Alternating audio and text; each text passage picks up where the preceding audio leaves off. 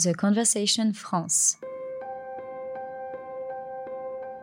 Pourquoi certains ont de la chance et d'autres pas Dans les cinq épisodes de notre série Facteur Malchance, Christophe Hague, chercheur à l'EM Lyon, s'appuie sur les découvertes de la recherche en psychologie sociale et sur des récits d'aventures hors normes pour identifier les clés qui permettent d'attirer de la chance à soi. Je suis partie à bord de la Calypso. Nous avons fait une première mission à Haïti, qui est un endroit émotionnellement assez bouleversant. C'était déjà catastrophique à l'époque là-bas. L'érosion des sols lessivait les terres sur le lagon. On ne pouvait plus rien planter. Le lagon était complètement enseveli dans la vase. Je me suis rendu compte que l'agression et les dégâts écologiques avaient des retentissements extraordinaires sur les gens et que la misère était en partie liée à cela. C'est lors de ce voyage que j'ai décidé de rester avec Cousteau. Et pour tout un tas d'autres raisons aussi, que la recherche ne fera pas toujours. Ce témoignage qu'on vient d'entendre, c'est celui de François Sarano, qui fait partie, qui faisait partie des compagnons de route de Jacques-Yves Cousteau et que vous avez rencontré Christophe Hague pour votre livre Provoque ta chance. Bonjour Christophe Hague. Bonjour Thibault. Alors votre livre, je n'ai pas précisé qu'il a été publié aux, éditions Albin Michel. Voilà, c'est fait. Et donc euh, il fait partie, François Sarano, de ces personnes que vous avez rencontrées pour essayer de déterminer les facteurs qui faisaient qu'on était euh, chanceux ou pas. Et François Sarano, en l'occurrence, il s'estime extrêmement chanceux. Pourquoi? Déjà, il a, il a eu la chance de travailler avec euh, le commandant Cousteau sur la Calypso. Donc c'était vraiment euh, quand même assez extraordinaire. Hein. Ce sont les premiers vrais grands aventuriers de, la mer. Et quelques années plus tard, il a pu travailler avec Feu Jacques Perrin, euh, qui était une sorte de, de Cousteau, euh, avec une dimension encore un peu plus moderne. Euh, donc euh, voilà, il est, enfin c'est quelqu'un qui est heureux dans sa vie professionnelle, qui est heureux dans sa vie personnelle. Quand il raconte dans le bouquin les, échanges qu'il a avec sa petite, sa petite fille, à qui il explique la nature, le contact avec la nature, le bienfait, les bienfaits de la nature. c'est quelqu'un qui vit pleinement en fait sa, sa vie d'humain. D'ailleurs, quand on lui demande de se définir, lui se définit comme quelqu'un d'extrêmement empathique, quelqu'un qui a le goût de l'équipe et qui est gentil. Gentil. Il a lâché le mot gentil. vous savez, cette espèce en voie de disparition, on a l'impression dans notre société où, où cette espèce de rebut, on dit ouais, c'est le gentil, mais le gentil, trop bon, trop con, hein, c'est ce qui nous pas dire du mal de quelqu'un, mais il est gentil. Voilà, il est gentil, donc il y a une connotation extrêmement péjorative vis-à-vis de ça. François Sarano, tout au long de sa vie, il a jamais cessé d'être gentil. Il dit, bah, en fait, c'est ça qui m'a amené des opportunités. C'est ça qui a aimanté la chance à moi. Et moi, je me suis dit, tiens, euh, c'est vrai, parce que moi, c'est un, un, facteur, c'est une caractéristique qui, qui, me parle beaucoup. Je milite pour ça depuis longtemps. Mais là, j'avais une figure emblématique, un porte-drapeau avec un parcours de vie extraordinaire qui militait pour ça. D'ailleurs, un des parrains du bouquin n'est autre que Frédéric Lopez, qui a à peu près la même trajectoire de vie, qui est un extrêmement gentil, quelqu'un de soucieux, qui est dans la bienveillance, etc. Et qui a une vie aussi euh, extraordinaire. Et là, je me suis dit, tiens, bah oui, finalement, les gentils peuvent réussir. Juste petite précision, Frédéric Lopez, c'est l'animateur de Voyage en terre inconnue, hein, où justement ils vont à la rencontre avec des personnalités euh, de peuples, de euh, populations qui sont relativement, qui vivent de manière reculée par rapport au reste de la civilisation. Tout à fait. Et, cette, gentillesse, donc j'ai voulu creuser aussi le, pouvoir extraordinaire de cette gentillesse. Et il se trouve que les gens qui produisent de la vraie gentillesse sont des personnes qui vont aussi, en même temps qu'elles produisent ce type d'acte, euh, augmenter par exemple la production d'ocytocine, qui est le baromètre chimique du bien-être chez les mammifères. En produisant plus d'ocytocine, ils vont produire plus d'oxyde nitrique. Ça, c'est cardioprotecteur. Donc ça produit euh, quelque chose qui va protéger le cœur par la dilatation des vaisseaux sanguins. Ces personnes-là sécrètent moins d'hormones de stress, de cortisol, 23% de moins euh, que la moyenne.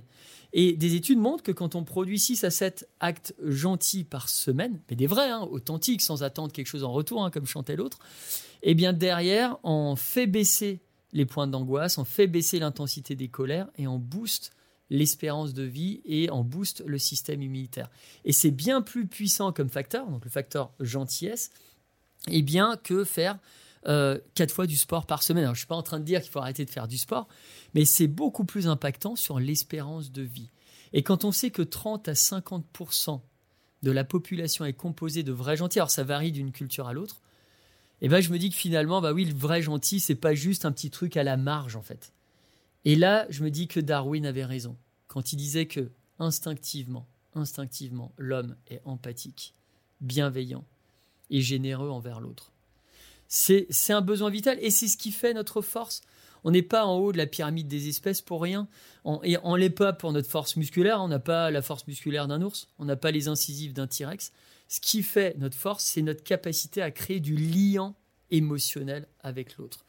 Et, à créer plutôt du lien positif, ce qui donne l'envie à l'autre d'être en synergie, de travailler en équipe. On prend l'individu, l'astrophysicien avec la mécanique intellectuelle la mieux huilée, seul, il n'envoie personne sur la Lune.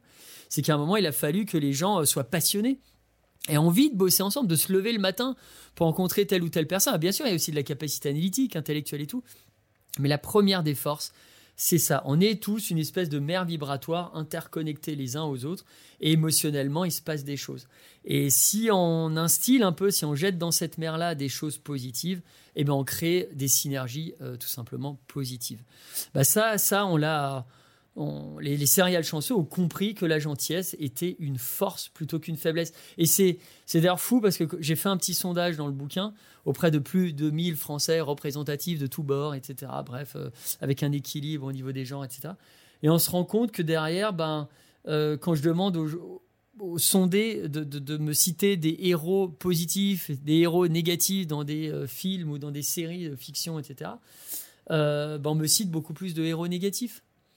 Euh, Charles Ingalls, The Superman, Wonder Woman, bon, c'est c'est suranné, c'est ringardisé en fait. Quand on voit aujourd'hui que vous avez des, des, des, boîtes de luxe euh, qui euh, vont faire des, des, produits à l'effigie, que ce soit dans le textile ou dans la parfumerie, à l'effigie de, de, de, salopards en fait, ou, de, héros négatifs, de psychopathes, de tueurs en série. On dit voilà, notre ligne elle est autour de ça, ou, ou de Cruella d'enfer, ou de, ou de telle ou telle sorcière dans un Disney. Ça nous donne juste une image de, de, de, ce qui est bercé dans cet imaginaire partagé. Et on se dit, ben ouais, non, il y a autre chose. Et j'ai même fait un petit sondage en disant, qu'est-ce que vous pensez que la société promeut le plus en termes de personnalité? Et vous savez ce qui arrive dans le top 3 c'est euh, la triade noire en fait. C'est les personnalités narcissiques, c'est les personnalités psychopathiques, c'est les personnalités machiavéliques. La personnalité du gentil, elle est en queue de peloton. Elle arrive en sixième position, exactement. Sixième et dernière position parmi les propositions que je faisais au, au sondé. Donc c'est dire à quel point il faut qu'on renverse un petit peu cet imaginaire. Et vous savez, le salaud, l'enflure toxique, le salcon ou la salconne, hein, c'est pas genré il, il gagne pas à la fin, en réalité. On a juste l'impression qu'il gagne parce que par ses actes, ça a été tellement prégnant, tellement impactant que chez nous, qu'on a l'impression qu'il vit systématiquement à côté de nous, qu'il est à côté de nous. Mais parce que, parce que ça bulle quand émotionnellement ça, ça crée un ancrage mémoriel, ça nous choque, ça peut même créer un trauma euh, chez, l'individu. Donc c'est pour ça qu'il reste un petit peu dans notre tête et qu'on rumine autour de lui. Mais en vrai, de vrai, c'est pas lui qui gagne à la fin. Des études d'ailleurs montrent que dans le couple, quand on, veut être avec un bad boy ou une bad boy, ça ne dure qu'un temps. Euh, c'est très court-termiste, ça marche pas en fait la dynamique de couple avec ce type de personne. Simplement, on est attiré par ce côté obscur de la force. Hein, quand on voit Dark Vador, on se dit ouais, franchement, il est bien sapé, il a le sabre laser euh, rouge, il a le machin, il y a une espèce de fantasme. Mais est-ce qu'on a au fond vraiment envie d'être ce type de personnage? Est-ce que ce personnage-là finit par gagner? On le voit bien, même au cinéma. Hollywood nous montre qu'à la fin, finalement, ils perdent, ils perdent.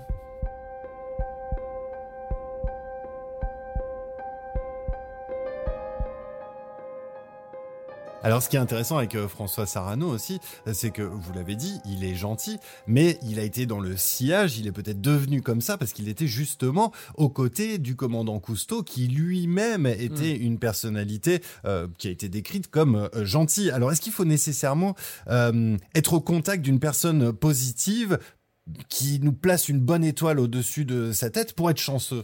Alors la gentillesse, la gentillesse, ça peut être contagieux effectivement, il y a des études qui vous montrent que quand vous avez autour de vous des personnes qui produisent des actes gentils, il y a presque un espèce de devoir moral ou psychique à produire aussi de la gentillesse, mais ça peut être très inconscient. Parce que le cerveau sait qu'en produisant aussi des actes gentils, même si la personne qui en est le récepteur va vous mettre un vent ou va avoir une posture extrêmement négative ou offensive vis-à-vis de vous ou offensante, le simple fait de produire ce type d'acte va, chez le cerveau, produire toute une activation chimique qui va faire que il va croire, le cerveau, que vous en êtes le bénéficiaire. Donc le simple fait de produire fait que derrière, vous serez aussi bénéficiaire de cet acte de gentillesse. Donc il y a une contagiosité de la gentillesse, oui, c'est ça. Parce que quand on, regarde, François Sarno me racontait ses plongées avec Cousteau. C'était assez extraordinaire quand il remontait de plongée. Et à nouveau, hein, il, y avait des budgets euh, énormes en fait pour, pour soutenir ces expéditions. Donc il y avait quand même de l'enjeu, hein, avec, euh, avec de la production budgétaire derrière et tout la première question que posait Cousteau, il disait pas eh, est-ce que vous avez trouvé Vous avez trouvé? Est-ce que vous avez trouvé des espèces nouvelles? Est-ce que vous avez trouvé, je sais pas quoi, un, bateau, une épave, un machin? Non, c'était pas ça, Sa question première quand il remontait à la surface, ses plongeurs. Il leur disait hé les gars, vous êtes amusés? Les jeunes te diraient aujourd'hui eh, est-ce que vous avez kiffé finalement cette plongée? C'était ça sa première réaction. Est-ce que vous avez pris du plaisir à faire ce que vous avez à faire? Ben oui, bah là, François Sarano, il était biberonné à ça. Donc d'où sa bienveillance aussi actuelle aujourd'hui vis-à-vis de voilà des équipes avec qui il travaille. Il est, tout le temps dans est-ce est que ça se passe bien pour toi? Est-ce que l'expérience que tu vis là est quand même bonne, etc. Donc c'est quelque chose d'important. Et surtout d'ailleurs, moi j'ai souvent cette discussion, s'il fallait comme ça un peu transposer à l'entreprise avec des managers. Et, quand j'ai ce discours-là, les managers, quelques-uns, me disent des fois Oui, mais attends, euh, euh, faut pas nous mettre la pression, on n'est pas des psys. Hein, le manager psy, le machin. Mais j'ai dit Non, en fait. Ce que je vous explique là, la bienveillance, la gentillesse, c'est dans l'ADN même de votre métier. Manager, c'est un terme anglo-saxon, mais qui a été euh, un petit peu piqué chez nous, et ça vient de ménager. Ménager, c'est prendre soin de, prendre soin de soi et prendre soin des autres et vous faites un métier émotionnel. Vous avez à gérer des individus. Et donc bah derrière, s'il n'y a pas ce lien dont je parlais précédemment, il ne peut pas y avoir cette synergie-là. Donc la gentillesse, elle fait partie de votre ADN. Vous avez cette nécessité d'avoir une qualité de relation sociale qui est optimale pour pouvoir derrière euh, tirer le meilleur parti des uns et des autres euh, et que ça se passe bien pour tout le monde. Donc François Sarano, il a, il a, il a ça et il a été effectivement euh, contagionné, contaminé par quelqu'un qui avait cette bienveillance par rapport à des tâches, hein, des, tâches bien précises euh, sur lesquelles il ne mettait pas une pression de fou. Mais alors comment est-ce qu'on fait pour reconnaître et cultiver ce lien émotionnel? Est-ce que vous avez quelques clés à nous donner? Bah Après, il y, a déjà reconnaître le positif chez les uns et les autres. Et après, aller s'accrocher à ça. Et, François Sarano, il y a euh, quelque chose d'assez euh, marquant, je trouve. Il me dit, bah, moi, quand je faisais des plongées euh, de nuit ou même des plongées en profondeur, bah, au bout d'un moment, c'est plus le bleu. Hein, c'est le bleu vire au noir, au sombre. Et il y a qu'un seul truc qui nous guide, c'est la lampe torche. Il dit bah là, il y a deux catégories euh, d'individus. On peut choisir finalement de rester à illuminer, à éclairer quelque chose de une bestiole un peu poisseuse ou alors euh, je sais pas moi un truc qui a été déversé dans la mer euh, une, espèce de jerrycan rouillé etc ou alors ben, un moment, euh, ok, on peut tenir compte de ça et on peut avoir une action sur ça, mais à un moment, on peut aussi se dire, bah, tu sais quoi, je vais aussi un petit peu bouger le poignet et je vais peut-être illuminer ce superbe corail, ce superbe poisson que je vais voir. C'est pas dire qu'on va refouler le problème. Simplement se dire, oui, il n'y a pas que ça dans la vie. Il n'y a pas que ce jerrycan rouillé qu'un pollueur a jeté un moment en pleine mer. Non, il n'y a pas que ça il y a aussi la beauté de cet environnement qui fait que tu as envie d'ailleurs de préserver aussi cet environnement. Il dit, bah, ça c'est libre à nous eh bien d'orienter comme on le veut, sous l'angle qu'on veut aussi, ce focus pour ne pas être prisonnier de quelque chose. Et puis il y a le fils spirituel euh, de François Sarano, qui est Alban Michon, donc qui est cet explorateur sous la glace, hein, qui, qui, va au Groenland, dans les pôles, etc., et qui va prélever de l'ADN pour retranscrire, euh, démontrer la fonte des glaces, etc et qui dit que en gros, euh, face à un coup dur, face à un coup de malchance, quand on est euh, soit apeuré ou qu'on est bombardé d'émotions toxiques, il dit ben au fait aujourd'hui, en plus avec l'accélération de ce qu'on a vécu avec le Covid, etc., où on était quand même pour certaines personnes, là, il fallait faire face à certaines émotions. Hein. on pouvait plus, on pouvait plus ne plus les voir, quoi. Il me dit, ben, moi j'ai remarqué qu'il suffit aujourd'hui, en réalité, de 15 jours pour digérer psychiquement un mauvais coup. on a tous en tête la courbe du deuil, hein, voilà, un an ou plus ou moins avec un écart type, où on passe par différents états émotionnels, on se pardonne, on pardonne à l'autre, etc. Il dit, bah, je pense qu'avec ce qu'on a vécu, en tout cas pour les gens qui ont fait l'effort de, de, conscientiser ça et de se dire, il faut que j'évolue dans ma vie, qu'il suffit à peine de 15 jours pour digérer psychiquement un mauvais coup. Et que ce coup soit même très dur. Quelquefois, on donne des exemples avec des, euh, quelquefois extrêmes, etc. 15 jours. 15 jours pour digérer psychiquement. Et il dit, bah là, euh, quand on a ça en tête, un peu, c'est nouveau l'inclinaison à l'ancrage. C'est un biais cognitif.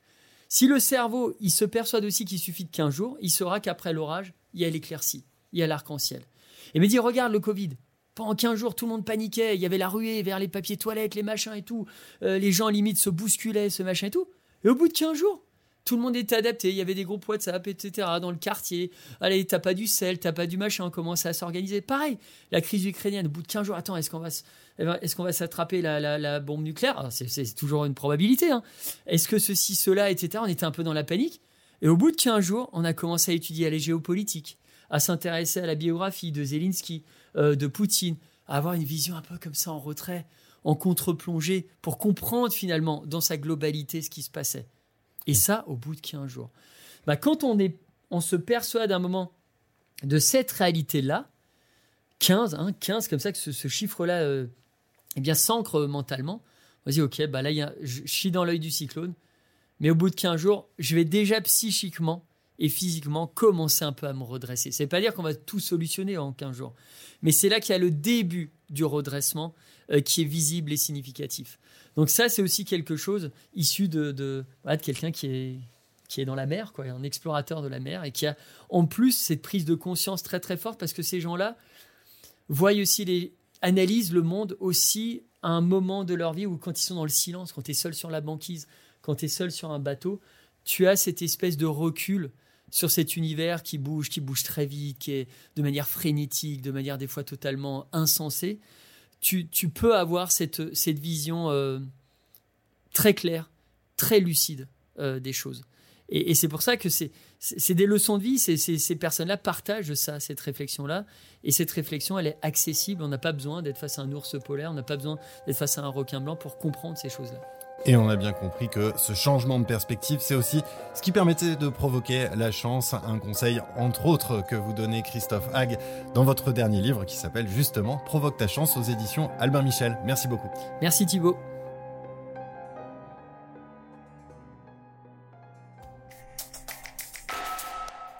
The Conversation France. In Extenso est un podcast de The Conversation. Chaque vendredi, la rédaction donne la parole à la recherche pour mieux comprendre l'actualité. Retrouvez l'ensemble des épisodes d'Inextinso et nos autres séries directement sur theconversation.com dans la rubrique Podcast.